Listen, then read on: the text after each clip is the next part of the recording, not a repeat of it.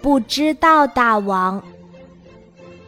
快乐森林里住着一只漂亮的小公鸡，但是小动物们从不夸赞它有多漂亮，只是叫它不知道大王。原因很简单，因为无论你问什么，这只小公鸡都只会说不知道。比如那天的数学课上，大象老师问小猴子。假如我给你一个苹果，孔雀老师又给你一个，你一共收到几个苹果呀？小猴子仔细一想，很快就回答出来了。大象老师是两个苹果。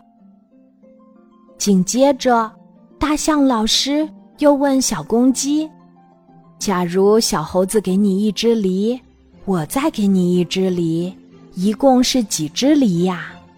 小公鸡想都不想，直接扯着嗓子说：“不知道，不知道。”大象老师鼓励小公鸡再仔细想一想，但是小公鸡就是不愿意动脑筋，一个劲儿的摇着头说：“不知道，还是不知道。”大象老师只好无奈的叹了口气。这一天，小公鸡放学后溜到快乐森林外面去玩儿。它走啊走，一不小心摔进了一个地洞里。等小公鸡苏醒过来的时候，它发现自己的周围全都是数字，到处都是和数学相关的东西。难道这里是大象老师说过的？数学王国，小公鸡很害怕，它一心想回家，就连忙拉住从自己身边路过的数字二，问道：“您好，我是小公鸡，来自快乐森林，请问我该怎么回去呢？”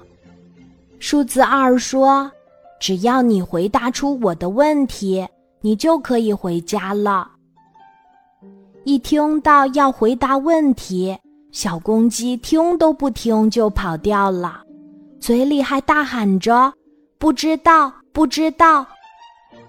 可是不一会儿，小公鸡就后悔了，因为它实在是太想回家了，所以小公鸡决定认真回答问题。它继续向前走。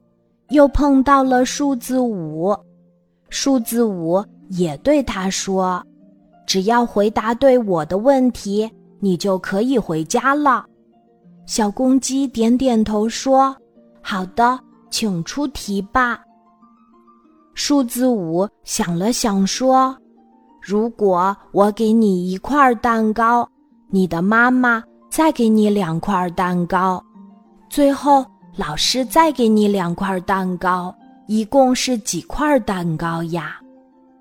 小公鸡皱着眉头，努力的想。忽然，他看见路边蛋糕店的橱窗里有一个三层的货架，正好最上面一层有一块蛋糕，第二层有两块蛋糕，第三层。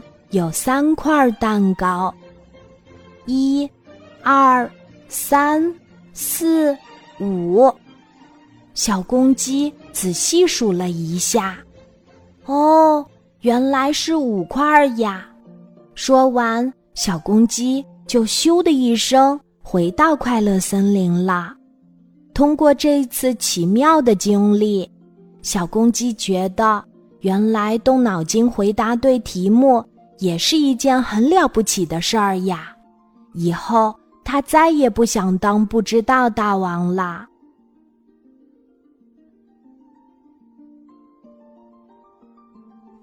今天的故事就讲到这里，记得在喜马拉雅 APP 搜索“晚安妈妈”，每天晚上八点，我都会在喜马拉雅等你，小宝贝，睡吧，晚安。